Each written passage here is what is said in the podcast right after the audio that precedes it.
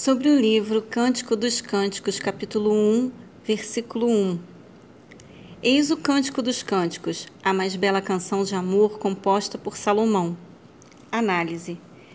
Esse é o maior dos cânticos. Outro possível nome é o livro em hebraico.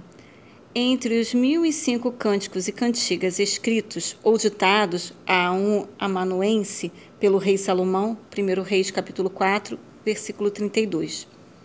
Contudo, essa foi a única divinamente inspirada para fazer parte do cânon das Escrituras Sagradas. Alguns exegetas entendem que a esposa tenha proferido: Leva-me após ti.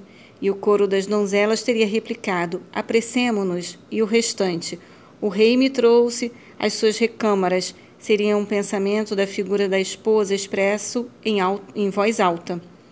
Quaisquer que sejam as interpretações, Toda a peça nos remete às saudações que os crentes, a igreja, sentem do céu, para onde caminham a cada dia.